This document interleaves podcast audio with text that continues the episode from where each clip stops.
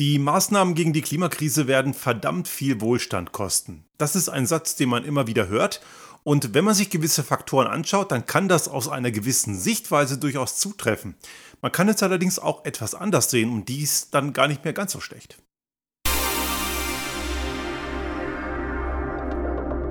Der Restart Thinking Podcast. Ideen und Lösungen für die Transformation der Wirtschaft und Gesellschaft für das 21. Jahrhundert.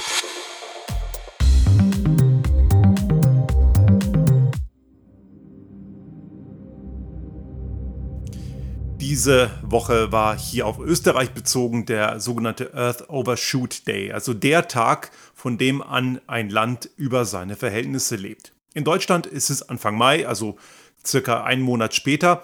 Warum das genauso ist, habe ich jetzt nicht recherchiert, ist jetzt auch egal, aber es liegt so in diesem Bereich der ersten Jahreshälfte beziehungsweise rund um den Bereich des zweiten Quartals. Und es spielt letzten Endes keine Rolle, ob das jetzt Anfang April oder Anfang Mai ist, denn das Jahr ist ja schließlich noch einige Monate länger. Das bedeutet, den Großteil des Jahres leben wir hier komplett über unsere Verhältnisse. Auf Deutsch heißt das Ganze Erdüberlastungstag, also Earth Overshoot Day. Das bedeutet, dass eine Volkswirtschaft, eine Gesellschaft, auf ein Land bezogen, auf der Art und Weise, wie dieses Land lebt und wirtschaftet und agiert, von dem Tag an alle Ressourcen bis dahin verbraucht hat, die in der gleichen Zeit, nämlich eines Jahres, regeneriert werden könnten. Das bedeutet, und diesen Satz hat man schon oft gehört, wenn alle so leben würden wie wir, bräuchten wir etwa drei solche Planeten Erde, wie wir ihn haben. Aber den haben wir nicht und die Natur ist so, wie sie ist und sie setzt ihre Grenzen. Und das muss uns natürlich zu der Frage führen, ist unser Wohlstand in Gefahr? Die Frage wird ja immer wieder diskutiert und von einigen natürlich auf eine sehr dumme und unsachliche Art, weil es gibt ja Menschen, die grundsätzlich jede Veränderung vom Status quo und dessen, was sie kennen, als Wohlstandsgefährdung ansehen. Und das sind die gleichen Menschen, die dann auch Egoismus und Freiheit verwechseln. Aber um diese Egomanen soll es heute nur peripher gehen. Es geht eher um die Frage, was heißt das, wenn wir wirklich unsere, unser System ändern, das entsprechend im Rahmen der planetaren Grenzen funktioniert und bedeutet das am Ende wirklich Wohlstandsverlust? Ich traue mir diese Frage zu beantworten, ganz klar nein. Die Definition von Wohlstand ist nur vielleicht eine andere. Und natürlich ist es ein bisschen problematisch, wenn ich hier in meiner Position, der zu einer sehr privilegierten Gruppe der Menschheit gehört, der ja auf der Seite des Lebens lebt, die sehr wohlstandsverwöhnt ist und eher mehr als genug und im Überfluss hat, ich kann mir da relativ leicht äh, mich hier in mein Studio setzen und solche Sachen sagen. Das wird natürlich bei jemandem, die oder der eher prekär beschäftigt ist, arm ist, auch in unserer Gesellschaft arm oder gar noch ärmer in einem ärmeren Land des globalen Südens natürlich ganz anders sehen. Und genau diese Menschen dürfen und müssen und dürfen wir auf keinen Fall vergessen, denn auch diese Menschen haben natürlich eine völlig berechtigte Erwartung, auch in einem Wohlstand zu leben. Das steht ihnen genauso zu wie jedem anderen auch. Und die Frage ist natürlich hier, wie muss dieser Wohlstand aussehen? Denn Eins ist klar, wenn der, die gesamte Weltbevölkerung von mittlerweile über 8 Milliarden Menschen den Wohlstands, das Wohlstandsverständnis hat, das wir bisher gelebt haben, und ich gehe gleich ein wenig darauf ein, wovon das geprägt war, dann haben wir ein Problem. Denn wenn jede Gesellschaft drei Erden braucht, dann haben wir ganz sicher zu wenig und es ist auch heute schon zu wenig. Wir leben schon seit Jahrzehnten nämlich über unsere Verhältnisse. Das bedeutet, um die Klimakrise in den Griff zu bekommen, wird es gewisse Maßnahmen brauchen, die aus Sicht vieler Leute im Ist-Zustand einfach mal sehr unpopulär sind. Und natürlich, es bedeutet Veränderungen. Aber diese Veränderungen und dieses weniger ist nicht unbedingt schlechter. Ich nehme mal einen ganz einfachen Vergleich und ich habe den, glaube ich, auch schon mal gemacht. Wenn jemand Kette raucht und dann weniger raucht und vielleicht irgendwann gar nicht mehr, dann ist das weniger, aber diese Person ist dann mit Sicherheit gesünder und hat eine weitaus höhere Chance, auch älter zu werden. Oder jemand, der einfach dick ist und übergewichtig, sollte weniger essen, weil weniger Essen ist auf jeden Fall am Ende zwar weniger, aber es lebt sich gesünder, man wird beweglicher, man fühlt sich besser, man schläft besser, man ist, man tut sich leichter beim Treppensteigen oder wenn man einfach mal spazieren geht oder bei, auf, hier, wie bei uns in der Region, auf den Berg steigt. Das sind einfach Dinge, die definitiv für das Leben besser sind, aber es geht was voraus, was weniger ist. Und in die Richtung müssen wir auch unser Wohlstandsverständnis, nämlich mehr schärfen und definieren, dass weniger nicht automatisch bedeutet Verlust von Wohlstand. Es ist halt nur anders und über Veränderung haben wir hier schon oft gesprochen. Anders ist für viele Menschen gleichbedeutend wie Verlust. Ein aktueller Deutschland-Trend von dieser Woche von der ARD, der ist ganz interessant. Dort heißt es nämlich, dass 44 Prozent der Menschen, die da befragt wurden, mehr Tempo beim Klimaschutz haben möchten. Das ist ja schon mal gut. Das bedeutet, ein paar andere möchten vielleicht nicht mehr Tempo, aber zumindest ist es okay für sie. Das ist nicht ganz so schlecht, wie man erstmal glaubt. Allerdings weiß man auch, wenn es dann konkret wird und die Leute anfangen müssen, Dinge zu verändern, dann ist das plötzlich nicht mehr ganz so cool. Ich kenne die Diskussion auch im Bekannten- und Freundeskreis, Leute, die dann zwar für Klimaschutz sind, die negieren das auf keinen Fall. Und es geht mir nicht um die Hirnamöben, die irgendwelchen Blödsinn von Klimawandelleugnern äh, verbreiten und dummes Zeug reden, sondern wirklich Leute, die sagen, ja, wir haben ein Problem und wir müssen dringend was ändern. Davon kenne ich einige, aber wenn es dann darum geht, dass sie selber was verändern wollen, dann ist das nicht mehr ganz so sexy.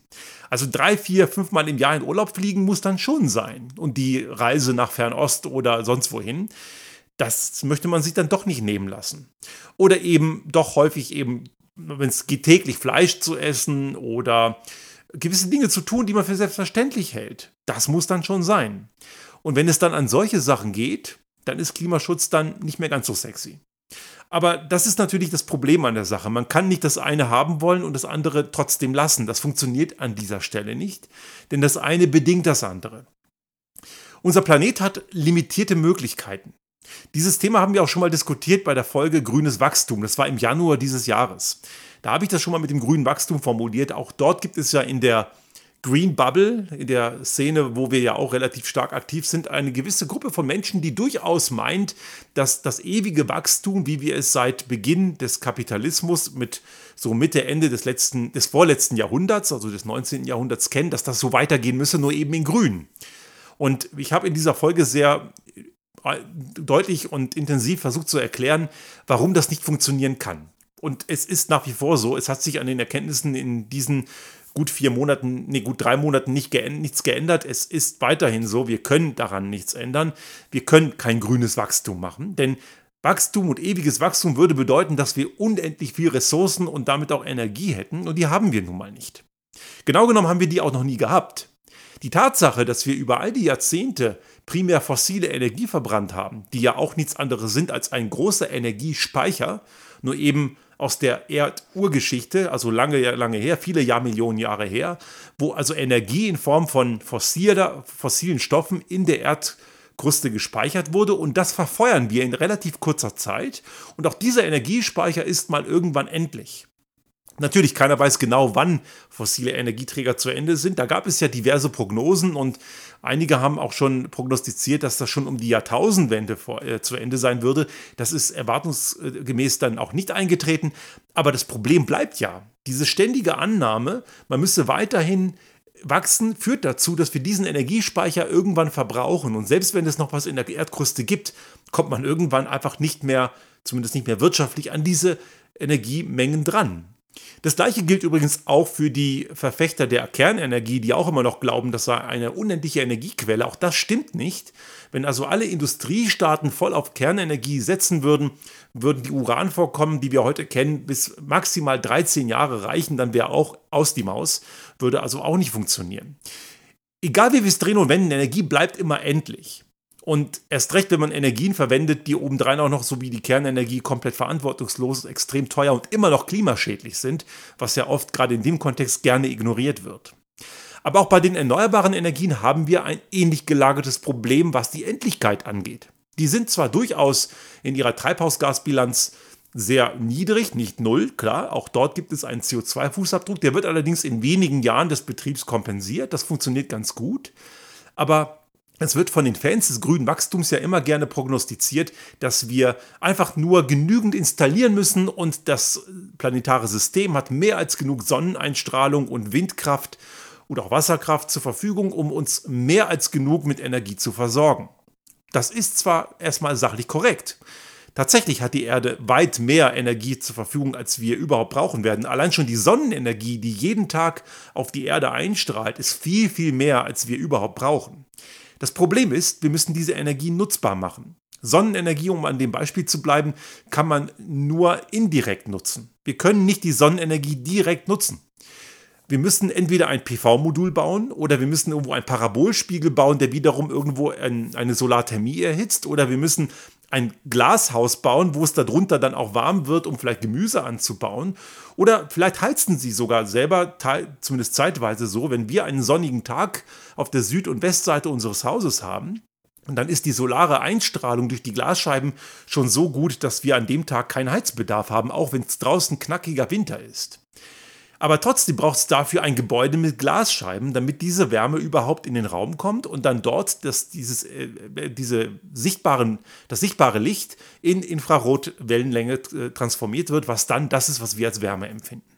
Also letzten Endes brauche ich immer irgendeine Art von Ressourcen und damit Energieeinsatz, um diese Sonnenenergie nutzbar zu machen. Das gleiche gilt für Wind, für Wasser und eben, eben alle regenerativen äh, Energiearten, einschließlich auch der dafür notwendigen Speichertechnologien. Auch die fallen ja nicht vom Himmel. Und jetzt habe ich genau das Problem. Diese Speicher und diese ganzen Ressourcen kann ich nur bauen, wenn ich genügend Rohmaterial habe. Und dieses Rohmaterial gibt es, aber eben nicht unendlich. Und das ist der limitierende Faktor auch bei der Energieverfügbarkeit. Wir werden uns daran gewöhnen müssen, dass Energie ein knappes Gut ist. Und wie ich schon sagte, das war es genau genommen schon immer. Wir haben nur so getan, als sei das nicht so. Und die Folgen merken wir heute. Das nennt sich Klimakrise. Und das bedeutet, wir werden uns in gewissen Dingen verändern müssen. Strom als elektrische Energie, die ja auch zum Teil die Wärme erzeugen wird, wird, natür wird natürlich nicht unendlich weiter steigen können, auch wenn einige das ständig behaupten.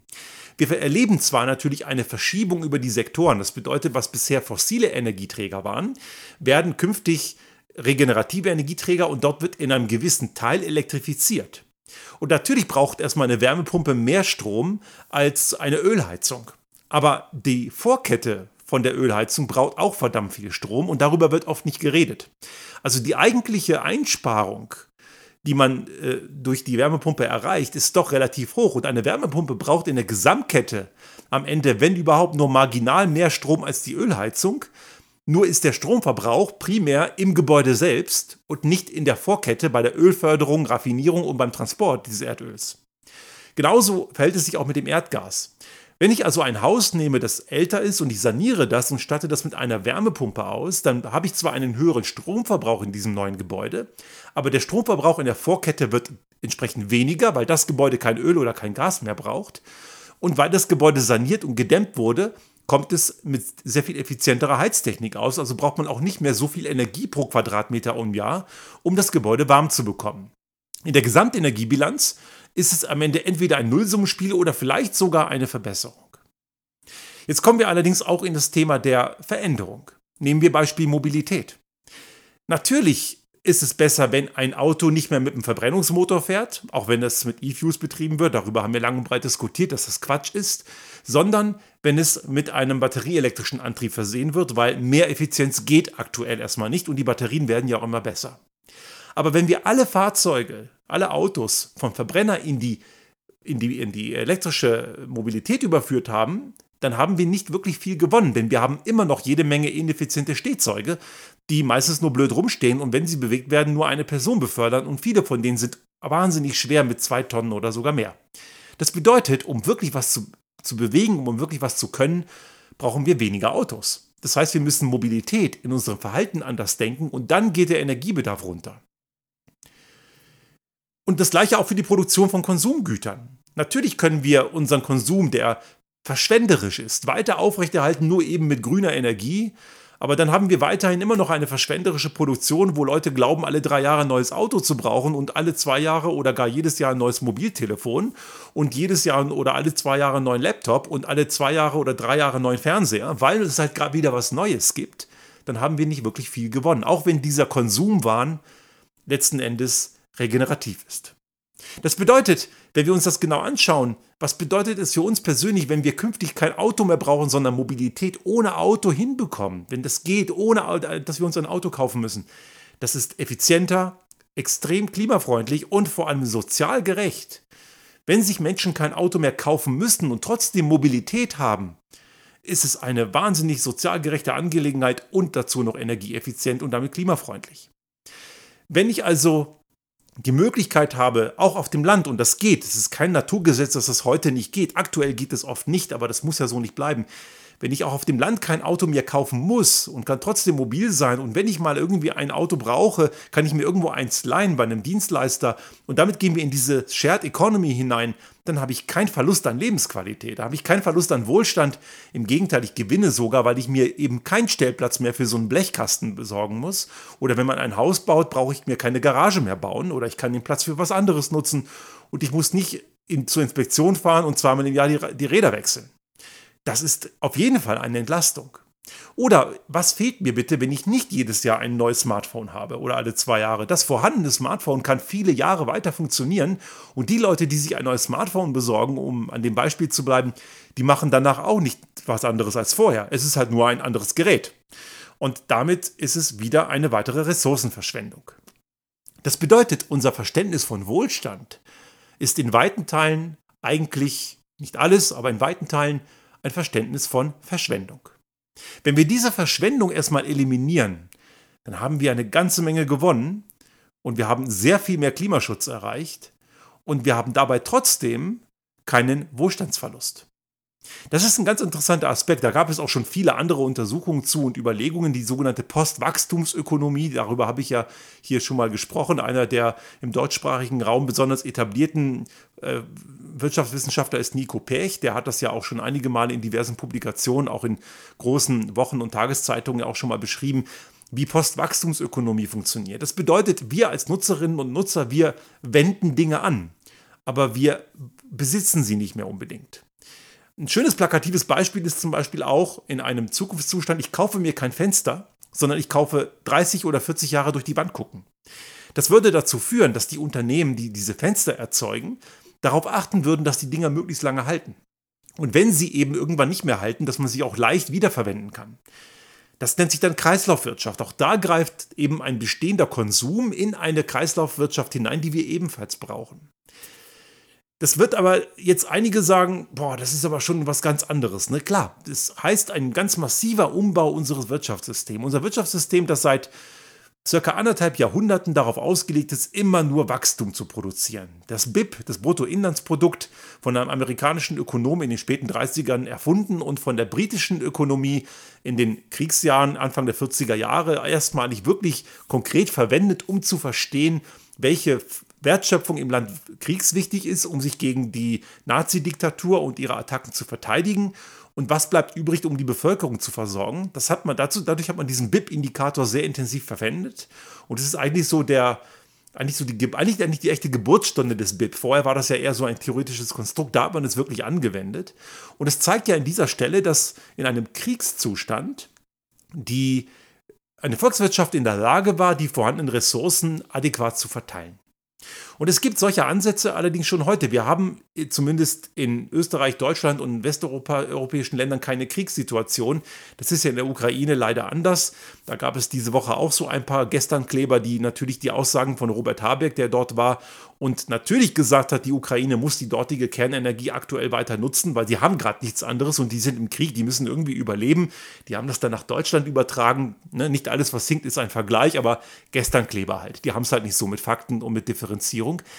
Aber die Tatsache, dass wir nicht im Krieg leben und wir haben eine, die, diese, diese friedliche Umgebung, die führt uns durchaus in die sehr komfortable Situation, dass wir Dinge anders machen können, ohne den akuten Druck zu haben.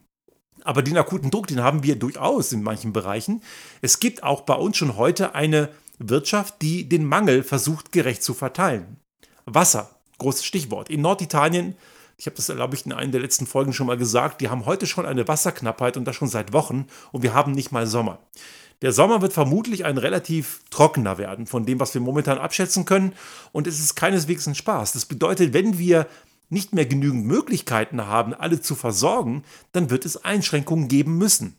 Und auch schon in, in, Großbritannien gab es in den letzten zwei Jahren oder im letzten Jahr zumindest schon Maßnahmen, wo es verboten war, den Rasen zu sprengen. Und wenn man es getan hat und die Polizei hat es gesehen, gab es deftige Strafen. Es wurde auch schon, in Frankreich ist zum Beispiel auch mittlerweile nicht mehr erlaubt, Pools zu bauen. Die Pools, die Neubauanträge werden konsequent abgelehnt, weil einfach ein Pool im Außenbereich definitiv gerade im Sommer eine riesige Wasserverschwendung ist, weil extrem viel verdunstet. Oder eben auch Leute, die tagsüber in der prallen Sonne im Sommer ihre Pflanzen gießen. Nicht nur schlecht für die Pflanzen, sondern auch eine enorme Wasserverschwendung, weil sehr viel schon verdunstet. Das wird uns irgendwann auch blühen. Wir können nichts gegen diese Gewalt der Natur tun. Die Natur ist, wie sie ist. Und sie wird uns zu gewissen Mangelstrukturen führen, die wir verursacht haben. Aber spätestens dann werden wir damit lernen, umzugehen. Das wird nicht anders möglich sein. Und das bedeutet, Wohlstand wird nicht bedeuten, dass wir weiterhin sinnlos vergeuden müssen. Wir müssen auch beim Thema elektrische Energie unser Hirn viel mehr benutzen. Stichwort Lastmanagement. Es wird ja immer wieder diskutiert, dass wenn alle Elektroautos hätten, das Stromnetz das nicht packt.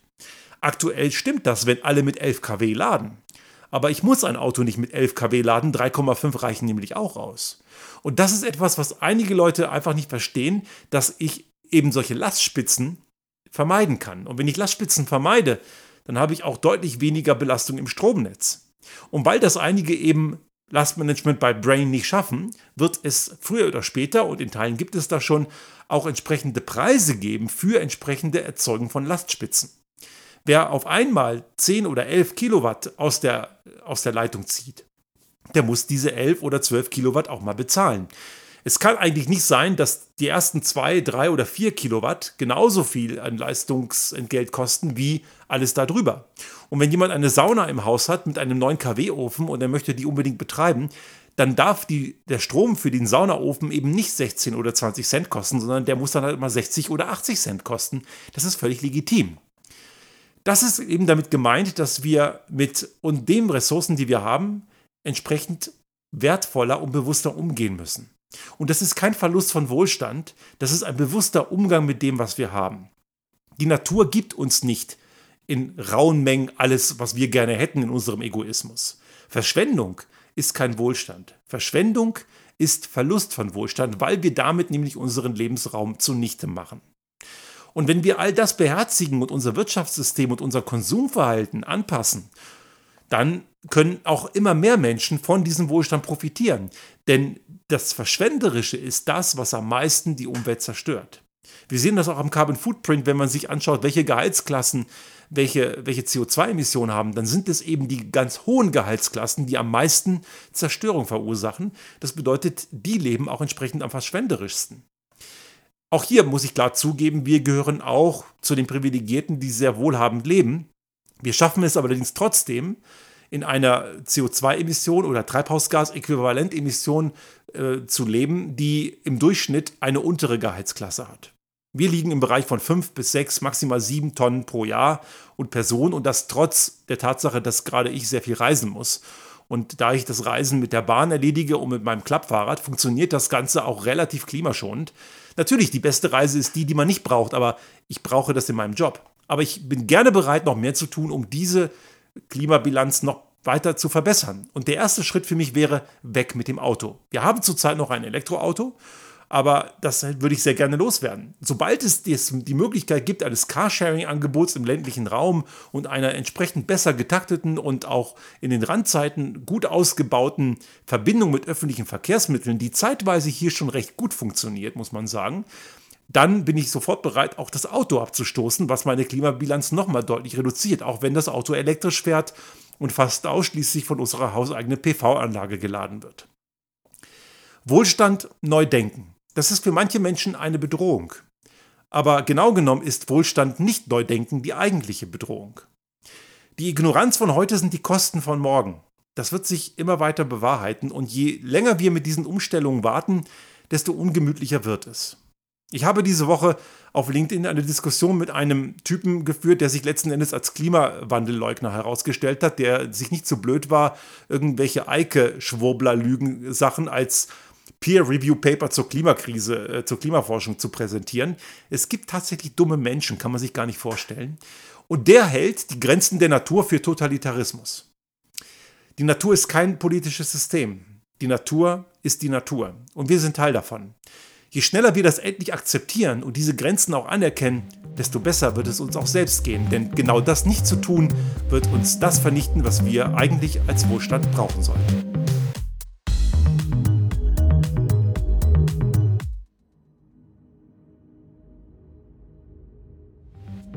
Sollte Ihnen unser Podcast gefallen haben und Sie auch künftig keine Folge verpassen wollen, dann abonnieren Sie uns einfach auf den gängigen Kanälen wie zum Beispiel iTunes, Spotify oder anderen Podcast-Hostern oder auch auf unserem YouTube-Kanal finden Sie immer mit dem einen Tag Verzögerung die aktuelle Folge unseres Restart Thinking Podcast und selbstverständlich freuen wir uns in Zeiten der Aufmerksamkeitsökonomie über das eine oder andere Like.